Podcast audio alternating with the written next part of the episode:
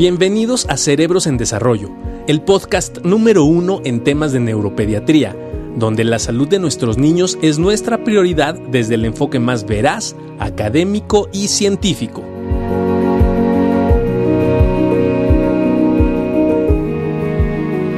Sabemos que las comorbilidades pueden ir cambiando a lo largo de la vida y que de cierta manera los patrones adictivos no necesariamente tienen que ser eh, directamente relacionado con uso o abuso de sustancias, sino que también podría venir de, de este otro, otro, lado, donde podría ser entonces que los videojuegos pudieran darnos este, este patrón.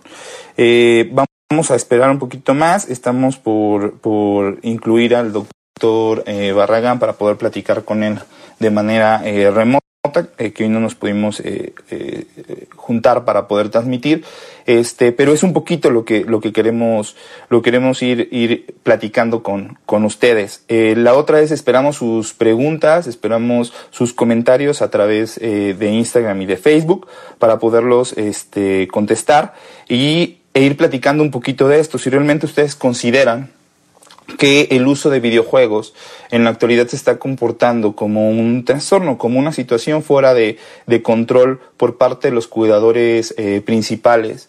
Y de ser así, ¿qué medidas están haciendo ustedes o qué medidas les ha indicado su médico que tienen que realizar para poder disminuir eh, precisamente esta exposición y esta posibilidad de que eh, alguno de sus, de sus niños o quien nos esté escuchando pudiera ser incluido dentro del trastorno por eh, uso de videojuegos. Entonces, de esa manera eh, vamos a, ir empezando a platicar un poco respecto al, a, lo, a, la, a las a, los criterios un poquito de, qué es lo que tendría que cumplir un, paciente para eh, encontrarse con, con, con, este diagnóstico.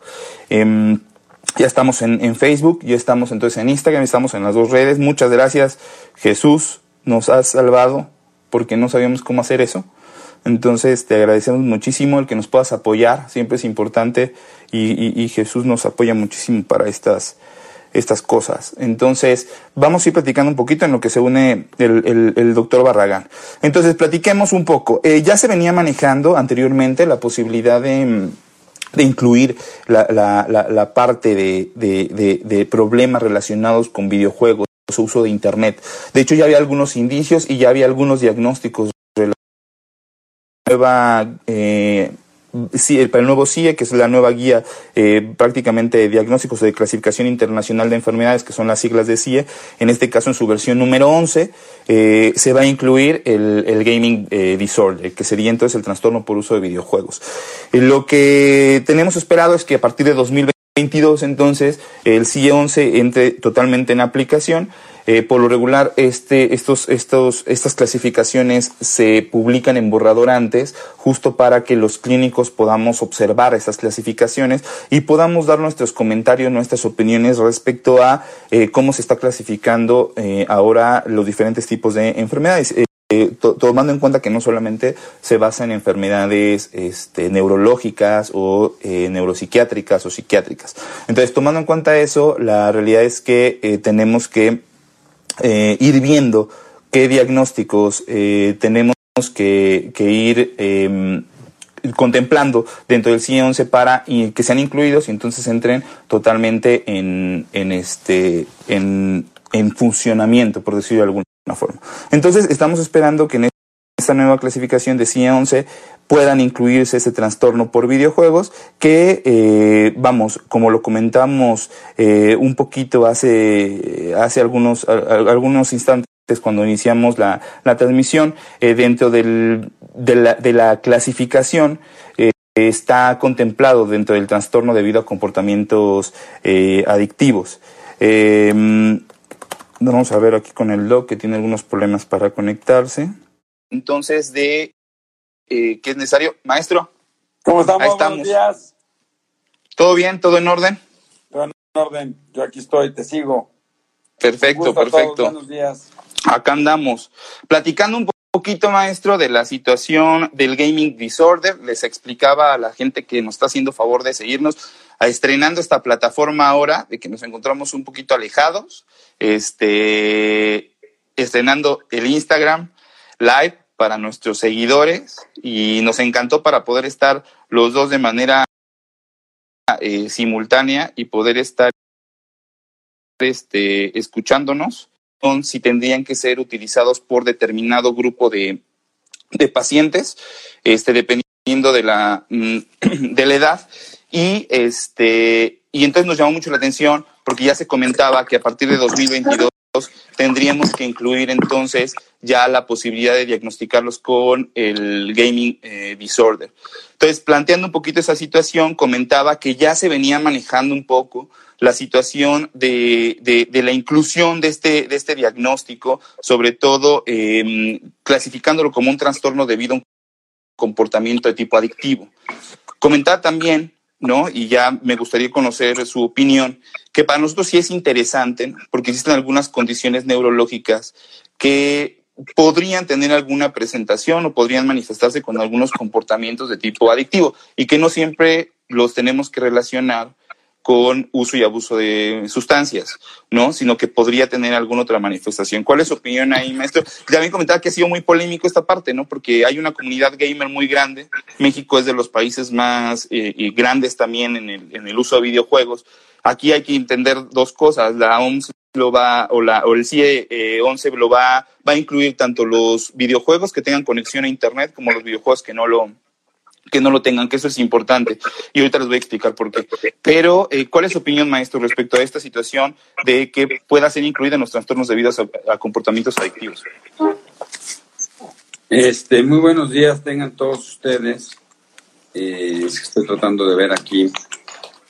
Eh, es interesante porque se ha tratado de relacionar la conducta impulsiva para mantenerse durante mucho tiempo en un videojuego y hasta dónde poder delimitar si esta conducta es una conducta adictiva o simple y sencillamente es una conducta eh, común como con otros juegos, ¿no? Y eh, esto del videogamer se está empujando fuertemente desde el punto de vista eh, porque puede impactar sobre la calidad de vida y el funcionamiento de un sujeto en su vida cotidiana. Entonces, a partir de lo que es un fenómeno de adicción, donde el fenómeno adictivo impacta sobre la funcionalidad del sujeto, teniendo o modificando su día a día, su vida cotidiana, y desde el fenómeno más del desarrollo psiquiátrico es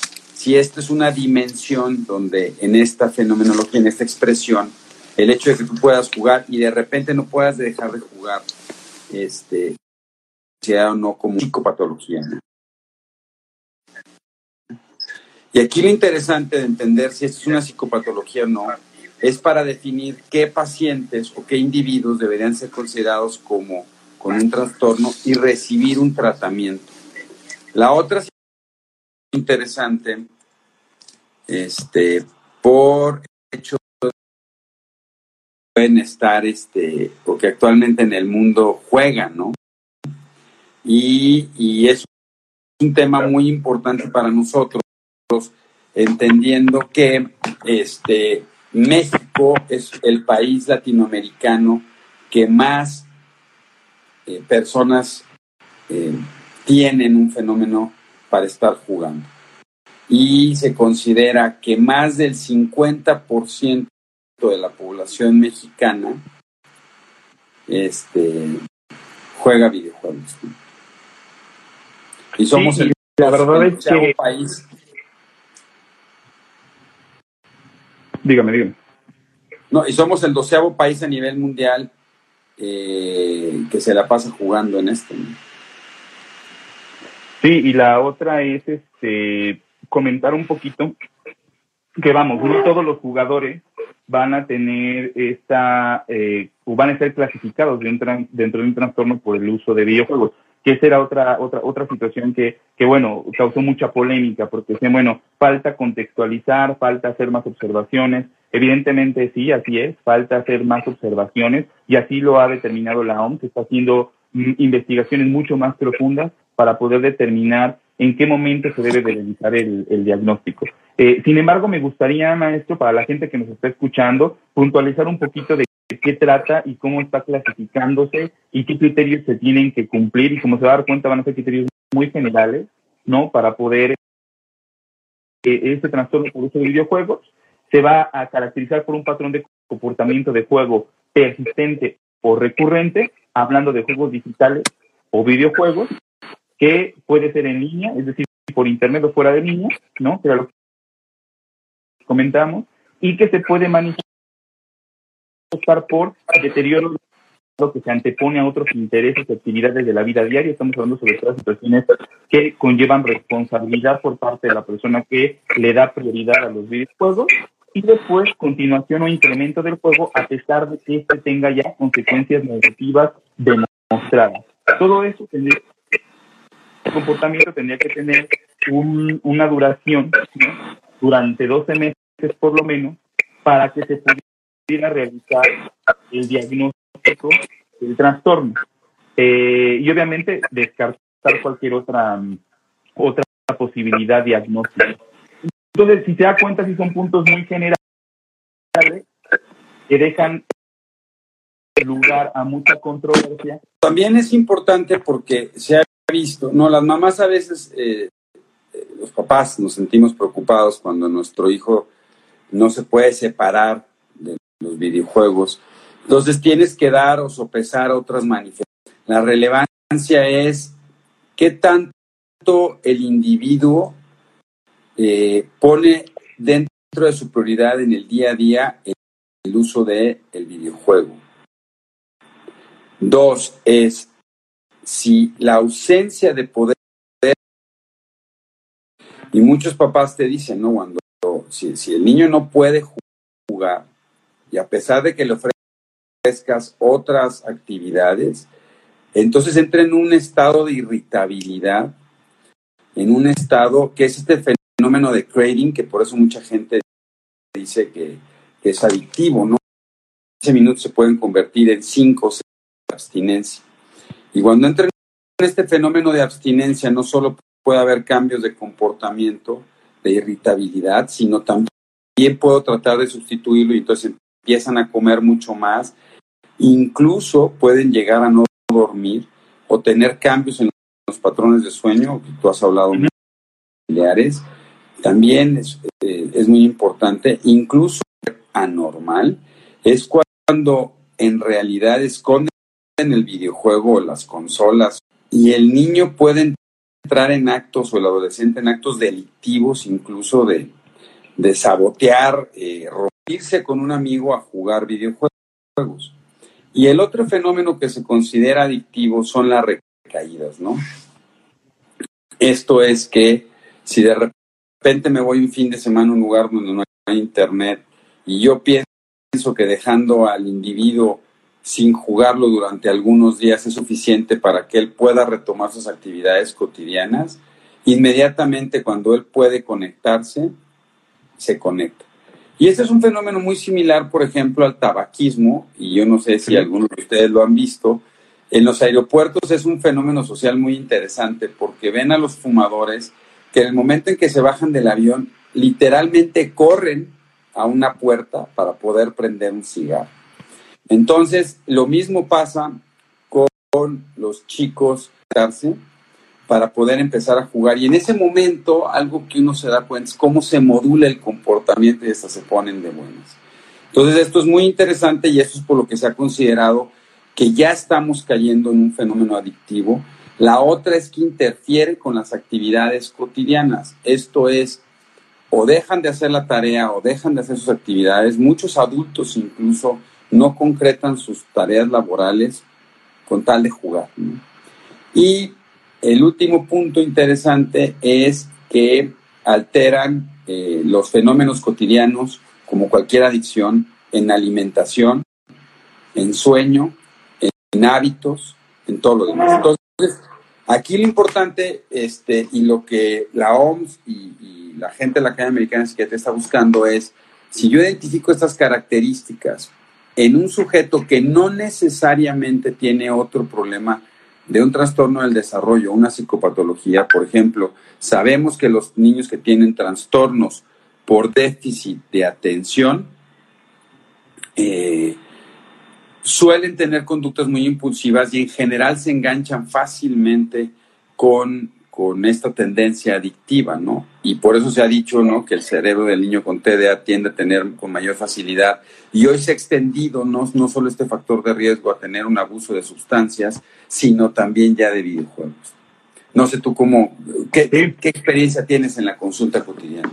Bueno, la, verdad es que eh, esta es una situación que nos ha hecho tener un proceso de adaptabilidad porque eh, los videojuegos son parte de la vida de, de, los pequeños, de la mayoría de los pequeños, no vamos a, generalizar, pero de muchos de nuestros pacientes, este, a tal grado que es necesario que como papás podamos instrumentarnos en el uso de, algunos videojuegos. De ahí es que a partir de, que esté la guía y, salga la clasificación, y ya lo hay, ¿no? Porque por ahí estamos platicando y justo en, en, en, Lisboa fue una, una, una discusión bastante interesante, ¿no? La guía en boga y que de alguna manera te influye un poquito en los cuidados que debes de tener al momento en que el niño esté jugando. Y la otra también te invita a ser parte del juego, ¿no? De que puedas estar un poco al pendiente, de que conozcas los personajes, de que puedas hablar a la par del niño de los personajes que está manipulando o que están saliendo a lo largo de la historia. Y eso de alguna manera crea un vínculo de confianza entre el niño y evidentemente eh, la persona que le está dando sugerencias porque el niño se siente identificado y eso es muy importante. como papá creo que esta parte de identificar el videojuego, saber de qué se trata y vamos, dar explicaciones referentes al juego puede ser un de confianza eh, bastante importante. Los invitamos a que busquen la guía parental, por ejemplo, en el caso de Fortnite, es muy interesante porque ha sido de las más elaboradas eh, en, el, en el sentido de darle una, un soporte a los, a los padres eh, respecto a este, a este seguimiento. Y lo otro que comentaba el doctor, nosotros tuvimos la oportunidad de hacer un, un estudio, una, herramienta diagnóstica que implica idea de los momentos en los que ponen atención y los momentos en los que llegan a distraerse, controles que no tenían trastorno por déficit de atención. Y nos llamó mucho la atención porque cuando existían algunos distractores de sonido, por ejemplo, los pacientes con déficit de atención sí tendían a distraerse con mayor facilidad, ¿no? Evidentemente. Pero cuando eh, metías eh, algunos distractores con sonido en pacientes que no tienen TDA, lograban mantener el, enfoque atencional. Esto lo hacen a través de eh, inhibir ¿no? ciertas áreas, que son actividad inhibitoria de ciertas áreas eh, cerebrales que permitía aparentemente una mejor atención. Sin embargo, cuando nosotros pusimos diversos estímulos distractores y hablamos de distractores visuales y auditivos, fue cuando nos llevamos una sorpresa. Así lo recuerda, maestro, de esa, de esa sí, de resultados. Muchos estímulos, y cuando pusimos muchos estímulos, el que logró inhibir mejor y el que logró tener un poquito de inhibición fue el paciente con TEA. Ya cuando pusimos muchos estímulos, el paciente control, pues precisamente ya perdió la atención y empezó más bien a fijarse en los distractores. Pero el paciente con déficit de atención parecía ser que a mayor número de estímulos externos, logró concentrarse o poner atención un poco mejor, lo cual llama mucho la atención, ¿no? Y puede ser una característica importante y lo hemos comentado en aquellos pacientes que de repente para poder concentrarse, poner atención o estudiar y demás, tienen que tener o prendido la televisión, o estar escuchando música o tener algunos estímulos que de alguna manera podrían beneficiar. Queremos dejar en claro que evidentemente también lo que logramos eh, determinar y que está ya eh, explicado en muchos casos con ciertas áreas cerebrales que logran no llegar a Estados Unidos. He estudiado muchísimo esto que ella ha llamado el cerebro adictivo, ¿no? Y a veces la gente, eh, hay que considerar que la adicción no, no necesariamente tiene que conllevar a problemas de, se, puede asociar con muchas cosas, y más bien es que el fenómeno adictivo es lo que platicábamos, ¿no? toda esta serie de modificaciones en la conducta que impactan en mi quehacer cotidiano. ¿Y cómo poder diferenciar si mi hijo lo que tiene es simple y sencillamente un gusto por, los videojuegos, ¿no? O en realidad está en un fenómeno adictivo. ¿Y por qué es importante? Porque si yo estoy notando que mi hijo sí tiene o cumple criterios para un fenómeno adictivo en el videojuego, las estrategias de crianza cotidianas y comunes no les van a servir, no va a ayudar. Entonces, sí requieren de apoyo terapéutico, no necesariamente farmacológico, pero sí, sí de alguna manera de terapia cognitivo-conductual en la mayoría de los casos, porque las simples estrategias de decirle, ya no te lo voy a poner, te voy a quitar el videojuego en la noche, puede conllevar a muchas otras conductas asociadas, que es cuando los papás se, se, se, dicen, bueno, ¿qué está pasando? ¿No? Me asusto cuando veo estas reacciones incluso agresivas y violentas que puede tener cuando le quité el videojuego. Entonces, por eso es tan importante poder ver, por ejemplo, la diferencia que hay entre niños y niñas. Podemos observar cómo es muy raro ver niñas que estén asociadas a los videojuegos. Casi es un fenómeno que yo me, yo me atrevería a decir muy frecuente, casi exclusivo del varón. Es rarísimo estar viendo una niña que se pueda mantener durante horas. Por lo tanto, una niña que se mantiene durante mucho tiempo pegada a un videojuego, hay que tener más cuidado porque es mucho más frecuente que pueda estar desarrollando este fenómeno de un trastorno de la personalidad como puede ser una adicción al video.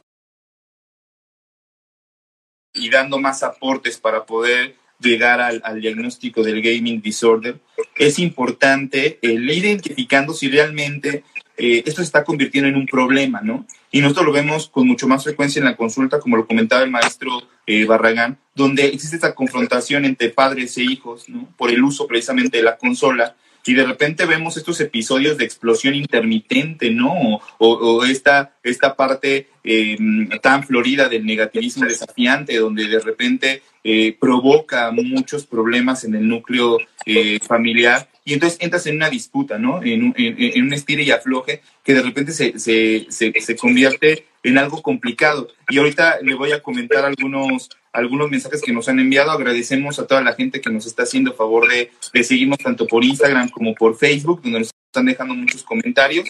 Eh, es la primera vez que lo hacemos, pero está bastante agradable poderlo hacer por las dos plataformas para poder llegar a, a diferentes personas dependiendo de la plataforma que ustedes gusten. Pero ah, nada más quiero, quiero, quiero tocar un punto muy interesante, porque no tiene que ver la adicción con el tipo de juego. Claro. Esto es, no, no es que la adicción me lleve a jugar juegos más violentos. Entonces, el que juega juegos violentos es adicto y el que no juega violentos no es adicto, sino no depende del tipo de juego, sino depende del tiempo y todo lo que platicamos del impacto sobre la funcionalidad. Ahora, ¿por qué el individuo va buscando cada vez juegos más estresadores, más demandantes? Porque ese es el fenómeno adictivo. Al igual que pasa con el uso de sustancias o, eh, por ejemplo, como las drogas, ¿no? Donde sabemos que eh, la entrada es, hoy es en 10 la marihuana, y de repente el individuo quiere empezar a explorar nuevas sustancias que lo lleven a tener otras experiencias diferentes, o en el alcohol donde cada vez el consumo va siendo de una mayor cantidad y más frecuente, pasa lo mismo con los, con los chavos, ¿no? Entonces los chavos empiezan jugando videojuegos bastante, porque uno diría, bueno, si se la pasa en un videojuego jugando ajedrez durante 10 horas, entonces ese no es un fenómeno adictivo. No, también es un fenómeno adictivo, porque irrumpe sobre su funcionalidad. No necesariamente estar jugando, como tú decías, Fortnite, ¿no?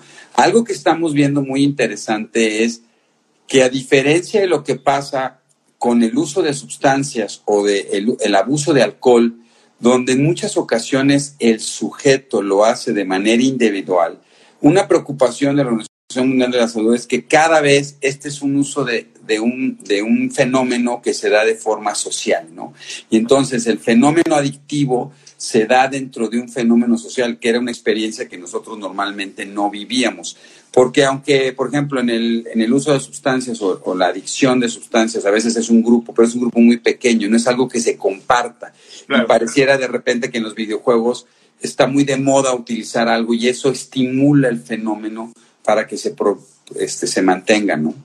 Claro, y, la verdad es que incluso nos llama siempre la atención, ¿no? Que los papás empiezan a utilizar algunos términos como término negociación, ¿no? Ese es algo que ha sido y que, y, que nos llama la atención y que lo hemos comentado, ¿no? Ahora negociamos, ahora tenemos que negociar para poder conseguir algo a cambio y, gran parte de eso, de eso que conseguimos a cambio como papás puede ser un poco de atención, ¿no? Principalmente para los fenómenos de la escuela, pero sí estamos en ese punto donde la negociación se vuelve pues como en algo mucho más cotidiano. Y la otra que comentaba, Doc, es esta parte donde cuando nos piden qué recomendaciones podemos dar, la verdad es que de las recomendaciones que se encuentran bien establecidas es intentar que los niños intenten pasar en línea. Eso significa en juegos que ustedes saben que tiene una demanda por Internet, la menor cantidad de tiempo posible. Y lo anterior es porque en muchos juegos, ¿no? Fortnite, Minecraft, etcétera, eh, se presta que pudiera tener el desbloqueo de algún logro, pudiera obtener un arma nueva, pudiera obtener algún beneficio si continúo, ¿no? Jugando a determinado tiempo, cumpliendo determinados objetivos o determinadas metas, entonces yo pudiera obtener algún beneficio. Por lo regular se ha determinado que los juegos en línea son los que dan mucho mayor beneficios que los juegos que normalmente jugábamos hace algún tiempo, ¿no? Que nada más era pues un ratito, el, Nintendo luego no servía, le soplabas al, al, al, al, cassette para que funcionara, etcétera, y este, y jugamos un ratito y se acababa el problema, ¿no? Este, ahora resulta que parece ser que los juegos en línea están procurando, están beneficiando este patrón eh, adictivo. Entonces, comentaba, comentábamos también, gran parte de los niños cuando les preguntamos, oye, ¿qué quieres ser de grande? Que dicen, quiero ser gamer o quiero ser desarrollador de videojuegos. Y, y, a gran parte de, de, nuestros colegas seguramente que nos, nos llegan a escuchar, eh, les pasen la consulta, ¿no? Y tienen esta, esta situación de, de, que para los niños la parte de ser un gamer se está, se está convirtiendo en una figura a seguir. Eh, vamos, no estamos juzgando la situación de poderlo ser o no, pero la realidad es este, el poder ir guiando ¿no? respecto a las situaciones interesantes que tiene el poder tener, eh, el, poder jugar algunos videojuegos. ¿no? Y esto hablamos de algo de destreza, ¿no? Algo de, de, destreza motriz fina, por ejemplo. Este, un poquito también depende del videojuego, la asociación de memoria, etcétera. Pero vamos, a la larga, y si estamos detectando que esos patrones se están volviendo cada vez eh, o configurando mucho más adictivos, creo que sí es un buen momento para poder intervenir.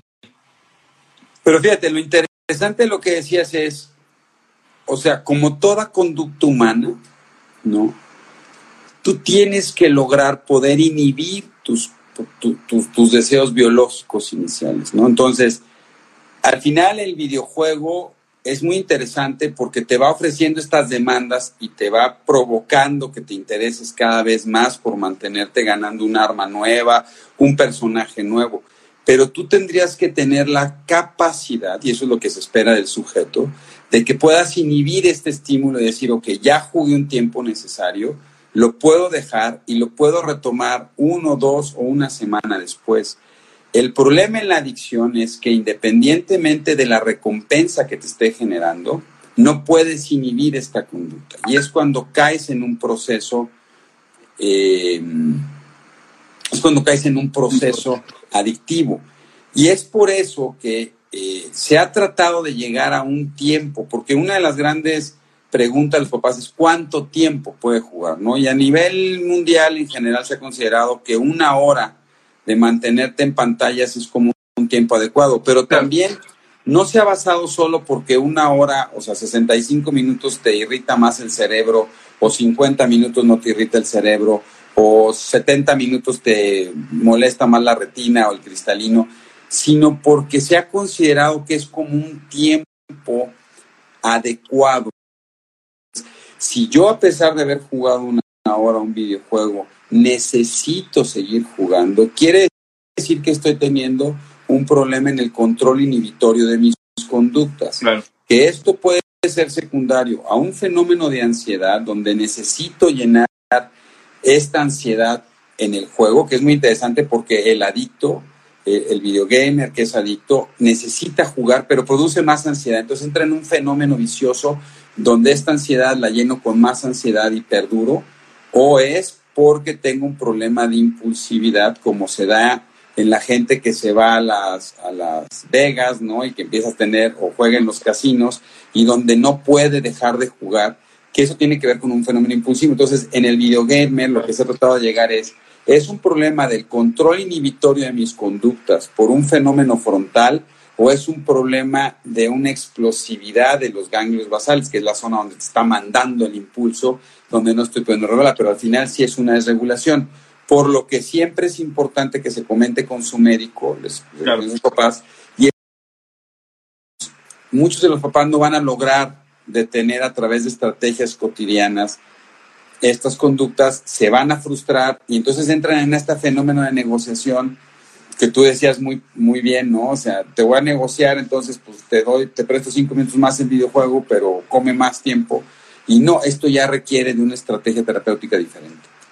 Claro, eh, y, es, es un poco basado en, en- en las situaciones donde definitivamente, este, y para los niños que nos están escuchando, de repente sí se vuelve un tema delicado. Entonces, es importante decir que no estamos queriendo criticar su videojuego, que es su parte a lo mejor preferida del día, etcétera.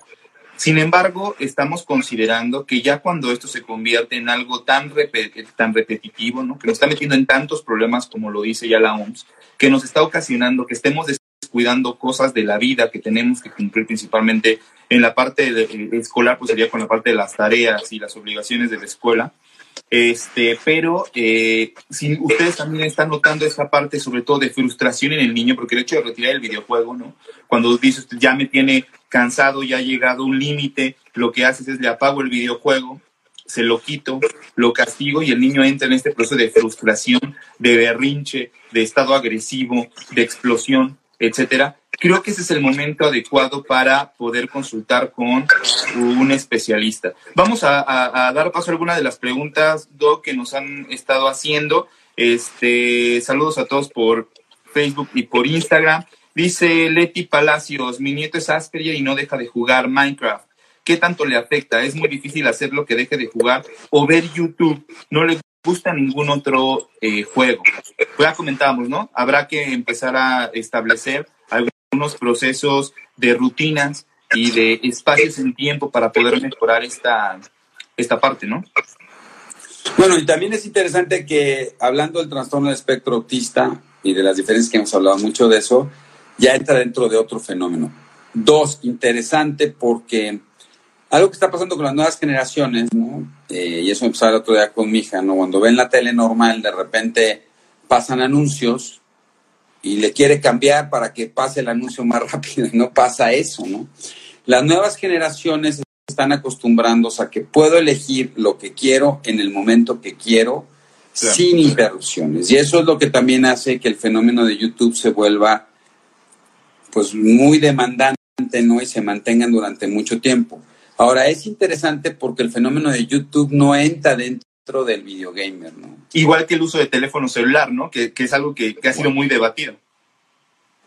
El uso del teléfono celular y de los mensajes y de los chats no se considera dentro del fenómeno del videogamer. Eso se considera dentro de otro tipo de fenómenos interesantes. Aquí hay una pregunta, dice, ¿hay alguna repercusión en la motricidad? Y lo platicábamos el otro día en, nuestra, en, una, en una de las pláticas que tuvimos, y es que creemos que están pasando varios fenómenos, ¿no? La primera es, cada vez vivimos en un lugar, en lugares más pequeños, y ahora, ante la pandemia, mucha gente se está dando cuenta de las implicaciones que tiene vivir en un super departamento, pero donde no tengo lugar para moverme. Si a esto le sumo que me la paso más tiempo sentado o acostado jugando videojuegos, evidentemente tiene un impacto sobre la motricidad. Y muchos han incluso dicho que va a cambiar la fisionomía del ser humano, ¿no? Este, con todo esto que ponen los, los dedos más, las manos más grandes, el cuerpo más pequeño, pero sí tiene una repercusión en la motricidad. Y aunque hay videojuegos que favorecen como el Kinetic, ¿no? Que muévete y todo, es muy interesante porque es un fenómeno diferente desde el punto de vista de estimulación aeróbica y de la liberación de una serie de sustancias a nivel cerebral que genera el hacer un deporte aeróbico fuera de casa y estar en mi bicicleta, como se ve en muchos programas muy padres, ¿no? Que tengo mi super este, tele, ¿no? Este, con un bosque donde voy haciendo mi bici o corriendo, son fenómenos totalmente diferentes. Claro, aquí nos preguntan, ahora que se habla de un trastorno de adicción a videojuegos, este, bueno, com- como tal, e- e- es un trastorno por el uso de, de videojuegos. ¿Me está- ¿Estaría contraindicado para los niños? Bueno, la respuesta es no. O sea, la verdad es que no hay una contraindicación. La realidad lo que hay es entrar en un proceso de modulación. Nosotros les recomendamos siempre poder establecer tiempos durante el día es importante y el poder conocer que tiene un tiempo límite para el juego, esto es esencial. Y principalmente lo estamos hablando para pacientes que empiezan ¿no? con el uso de, de consolas. Esto es bien importante para que ustedes desde el primer momento, y siempre hacemos un ejercicio que es importante, y el primero es cuánto le han invertido, ¿no? En comprar tecnología para sus niños. Y hablemos de tablets, hablemos de celular, hablemos de uno o dos con, este, consolas, el número de juegos que tiene el niño y el número de tarjetas para internet que les compra, ¿no? Eso es importante porque de alguna manera habrá que considerar la inversión que se está haciendo para apoyar el uso de, eh, tecnología en este caso y de juegos en línea. Entonces, no está considerado en este punto como contraindicado, ni lo estará, pero sí la recomendación será el establecer eh, tiempos de juego muy bien delimitados por día para que los niños puedan acostumbrarse. Acuérdense que si queremos implementar reglas de la noche a la mañana, ¿no? establecer límites, establecer reglas lleva tiempo y necesitas que el niño se vaya acostumbrando y lo vaya entendiendo como algo a los pequeños. Y otro fenómeno, perdón, para dejarlo hablar, bien importante eh, y que nos llama mucho la atención y que lo hemos platicado, la mayoría de los niños, ¿no? Y, ahí están los, papás escuchándonos, no nos dejarán mentir, que están viendo YouTube, ven videojuegos. Están viendo videojuegos en YouTube. Este, o sea, lo que están viendo es a alguien más jugando el videojuego que les guste. Entonces, lo que están haciendo es traslapando prácticamente lo que hacen en la consola, ¿no? para irlo a ver a, YouTube. Y por ahí esperamos los comentarios de los papás que me están escuchando. Lo interrumpí, maestro, por favor. No, no, no, no, perdón, perdón, ya sabes que ya aquí no, por eso, por eso. no, está apasionado. Pero te voy a decir una cosa interesante, que los papás estén muy tranquilos. Y es eh, el hecho de empezar a jugar videojuegos no desarrolla un fenómeno adictivo. Y ahí es donde entra la diferencia entre, sí te puede desarrollar un abuso, ¿no? De una tecnología, pero es diferente abuso que adicción. Es totalmente diferente.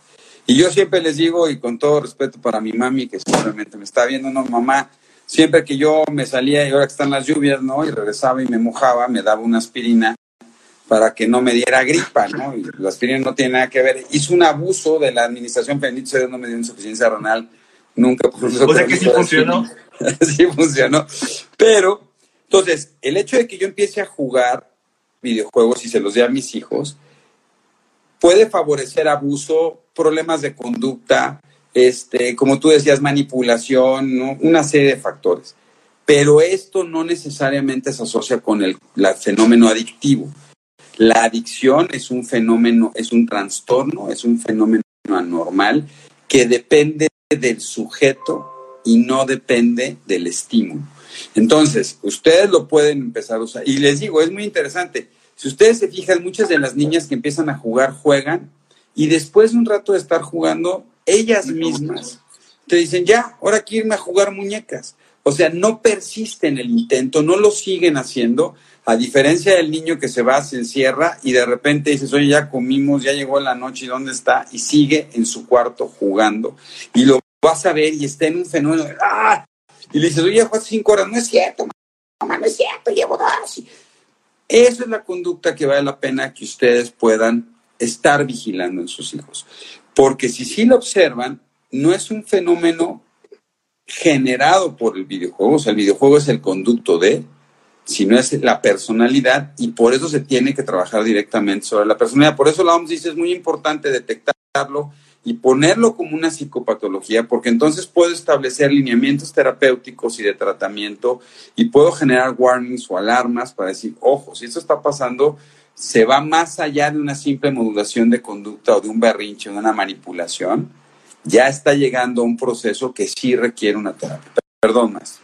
Totalmente de acuerdo. Nos hablan aquí un poquito de Fortnite, es especial que lo dejen, dice eh, por ahí Gris, Gris, Gris Rodas, este, con el Juanpi, Juanpi, deja de jugar, este, tanto, dice que con la pandemia ha sido muy complicado, ¿no? La pandemia ha sido complicada y evidentemente eso incrementa el uso de videojuegos. El problema va a ser el desapego, el problema va a ser regresar a, la escuela, ahí va a estar el reto. Entonces, lo que les recomendamos es empezar ya, ya, ya, ya, ya, a establecer horarios bien específicos de juego y que los vayamos respetando. Este, habilidades adquiridas por los niños que juegan, algunos artículos, ya lo comentábamos. Sí podría haber algunos, algunas habilidades adquiridas en cuanto a destreza motriz fina. La verdad es que fuera de, ese, de, de, esas habilidades físicas, pues no las va a ver porque la mayoría del tiempo esto podría de juegos eh, como Kinect o, o, o, Nintendo Wii. Este, que hay también estudios para Nintendo Wii, para Kinect, para muchas otras eh, situaciones muy específicas, hablando de déficit de atención, etcétera. Este, saludos a Sandy Andrade,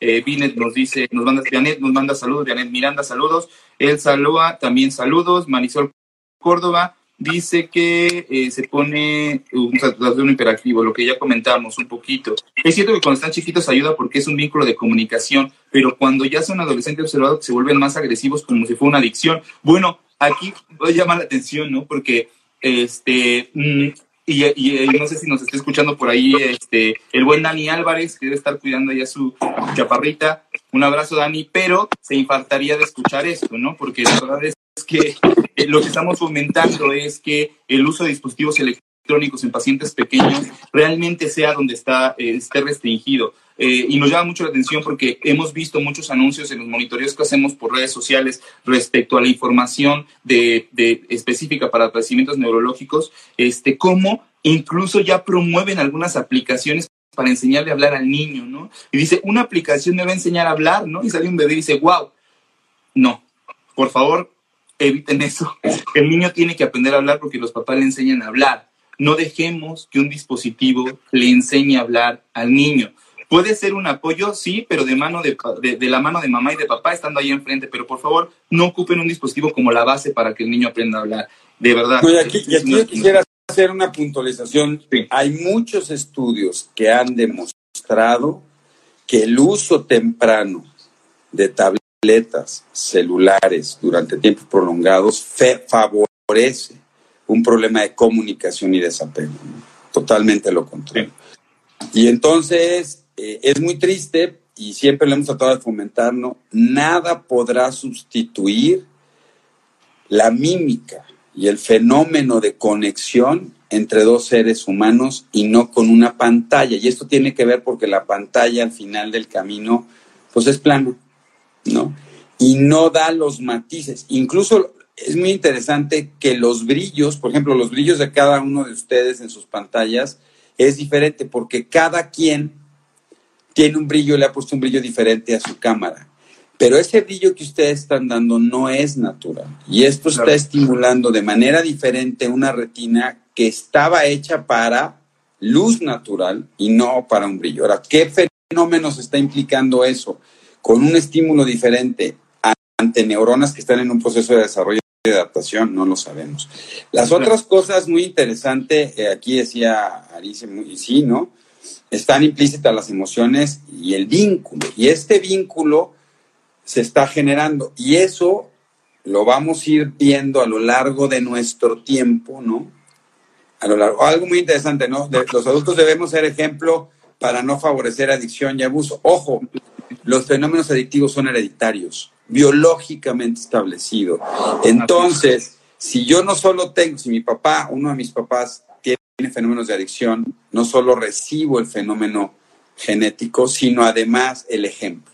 Y entonces eso potencia las posibilidades de... ¿no? Claro, recuerden que, que, que para, para, establecer el proceso del lenguaje, el niño tiene que escuchar algo de vuelta, ¿no? O sea, cerrar este círculo donde él da una expresión y tiene una manifestación de regreso. Y eso eh, lo hacemos a través de gestos, lo hacemos a través de las palabras, del tono de la voz, de no solamente hablar, sino de expresarnos con las manos, tocándolo, sonriendo, etcétera. Entonces, definitivamente no va a haber hasta este punto ni lo habrá ningún sustituto para poder llegar a, eh, a cumplir con esas, esas situaciones. Entonces, aquí este, aquí dice algo muy interesante, ¿no? Cada cultura tiene expresiones del lenguaje corporal peculiares, claro. definitivamente. Y entonces, este, pues le estás enseñando en el video, ¿no? Este, a que aprenda japonés y le pones todo y lo volteas a ver a tu papá echando su tequila, ¿no? Y de no le digo, apréndale mucho. Es muy interesante, o sea, sí, ahora, estamos enfrentándonos, y ese es un gran reto tanto para los padres, que todos somos papás, como para los médicos, como para la sociedad, en cómo establecer lineamientos y regulaciones para la utilización de este fenómeno, ¿no? Claro, y, lo que comentábamos, ¿no? Porque muchos de los, de los mensajes que nos, que nos comentan, ¿no? Este, nos dice, eh, Dina, nos dice por ahí, mi niño solo quiere estar en una pantalla, sea televisión, celular, tablet, este, se pone muy agresivo, tiene 12 años, eh, tiene Asperger y TDA. Comentábamos eso, es complicado, ¿no? Es complicado, sobre todo si, si tu chaparrito de, de, 12 años ya tiene eh, algún tiempo acostumbrado a jugar ciertas horas del día y demás, sí tendrás que entrar en un proceso de regulación en el horario, lo cual hemos insistido de manera, eh, eh, vamos, repetida en cuanto a respetar principalmente la higiene de sueño, la rutina de, sueño y además, sobre todo, el respetar los horarios que tú le indiques para poder eh, jugar, en el caso de los videojuegos. Entonces, las llamadas de los gamers se dedican a esto, lo que comentábamos, ¿no? Muchos adolescentes dicen que serán este, gamers eh, ludopatía, claro, la ludopatía, sin embargo, aquí ya está establecido como un trastorno en específico por parte del CIEMS a partir de 2022. Este, Víctor, eh, saludos, Doc, eh, Fernando Castañeda. Él saluda, dice, el juego Fortnite es un juego muy interesante de analizar. Lo mismo que comentábamos, el Fortnite ahorita está haciendo, dando mucho de qué hablar. Tenemos que estar empapados de eso. eso, es, eso, es, una invitación a todos las, los colegas que se dedican a ver eh, chaparritos que, que, obviamente están teniendo contacto con los videojuegos, conozcan el videojuego, háblenlo, jueguenlo, empápese del videojuego porque de esa manera podemos influir mucho mejor en nuestros eh, pacientes. ya, y ya después pues, ya lo dejan de jugar, lo dejan de jugar. Y, luego, como no tenemos ningún Dice, buenos días, ¿cuánto tiempo recomendable que jueguen los chicos? Depende de la edad, este dice, en promedio en etapa escolar, estamos hablando de una hora al día aproximadamente, este, y será como, vamos, ahí sí poner las reglas, no, no estamos negociando, estamos poniendo límites, estamos poniendo reglas del momento en el cual pueda jugar. Habrá días que no pueda jugar y que a lo mejor el fin de semana pueda ser un poco más flexible, no lo sé, pero el que pone las reglas eres tú eh, y no entrar en un proceso tal cual como de negociación de ver quién gana, ¿sí? Este es un modelo para muchos. Sonia, saludos. Eh, dice Dina, me preocupa mucho esta, esta parte donde juegan demasiado. Marisol Córdoba, mi niño los está escuchando piensa que le miento, dice, con lo de los videojuegos, pero espero que ahora escuchándolo se dé cuenta que esto es cierto, ¿no? Y es algo delicado. Pues sí, sí, este Ari, eh, hay que bajarle un poquito al juego. Un poquito, campeón, hay que echarle ganas. No, no, hay que bajarle al videojuego, no a los juegos, ¿no? Porque si ustedes se fijan, es muy interesante, y cuando hablamos de videogamers, no hablamos de adicción al juego, ojalá se la pasaran construyendo o haciendo muchos juegos de mesa. ¿Por qué estos juegos no dan adicción? Eso es muy interesante, ¿no? O sea, la adicción se genera específicamente a el establecimiento de métodos electrónicos, no a que estén jugando damas chinas durante 12 horas o, si uno de sus hijos se la pasara jugando damas chinas o a estos juegos, durante más de cinco horas dirían, wow, ¿no? Algo está pasando. Sin embargo, sí es muy específico.